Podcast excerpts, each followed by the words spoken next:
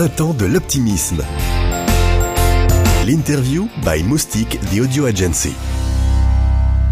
Vous avez en partie répondu à ma dernière question. Vous vous souvenez peut-être que dans le premier sondage que nous avons fait pour la première édition du Printemps de l'optimisme, nous avons demandé aux Français quel est l'écrivain qui symbolise leur mieux, euh, le mieux à leurs yeux euh, l'optimisme. Et c'était vous.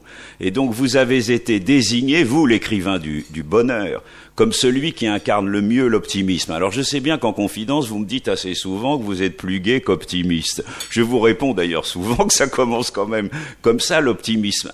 Et, juste pour, pour finir, avant qu'on prenne l'entrée et qu'on élargisse le tour de table, c'est une lourde responsabilité qu'être l'écrivain français qui incarne le mieux l'optimisme en France.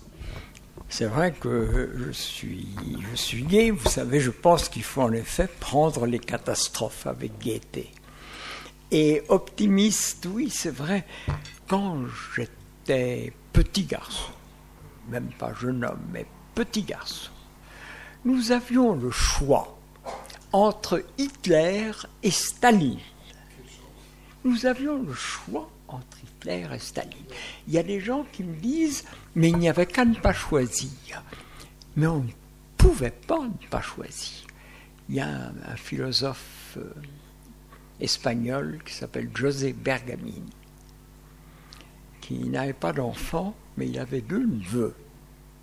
Et pendant la guerre d'Espagne, les deux neveux ne voulaient s'engager ni pour Franco, ni pour les communistes. Et Bergamine leur a dit, vous ne pouvez pas ne pas vous engager. Et ils ont tiré au sort. L'un a été avec Franco, l'autre a été avec les communistes et avec le POUM. Ils ont été tués tous les deux. Eh bien voilà, nous étions obligés de choisir. Naturellement, après ce que je vous ai dit, je parle beaucoup de mon père, je fais beaucoup de citations et je parle beaucoup de mon père, je sais bien. Euh, euh, avec mon père, j'ai appris que il fallait choisir Staline contre Hitler.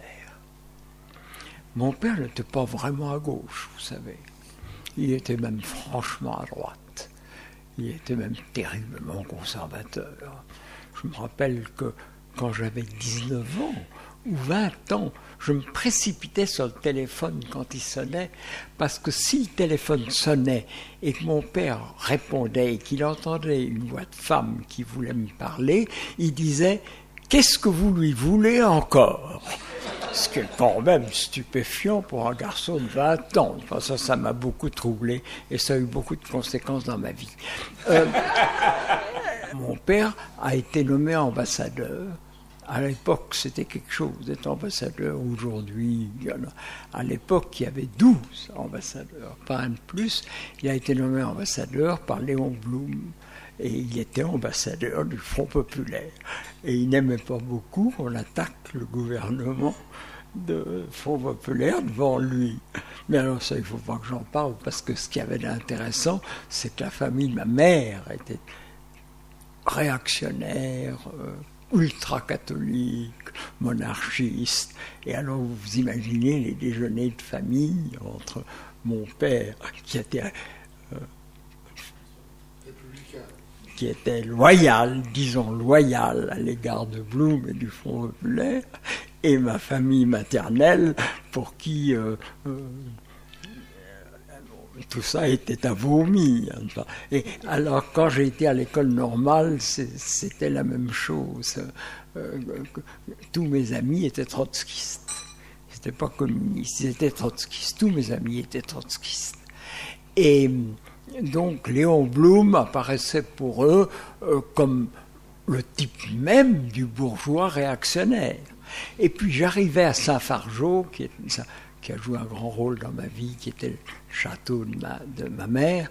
Et j'arrivais à Saint-Fargeau, où Léon Blum était, un révolutionnaire avec le couteau sanglant entre les dents. Et, et, ça m'a montré tout ça, la relativité de la politique. Je suis très ennuyé de vous parler de moi, parce que quand même Quand ma mère est morte, elle, m'a laissé trois préceptes. Le premier était ne te fais pas remarquer. La deuxième était ne parle jamais de toi. Et le troisième était toute lettre mérite réponse. Alors je ne vous parle même pas des deux premiers préceptes, mais le troisième est devenu difficile. Je reçois maintenant énormément de lettres et y répondre devient presque impossible. Tous les podcasts à découvrir sur printempsdeloptimisme.com.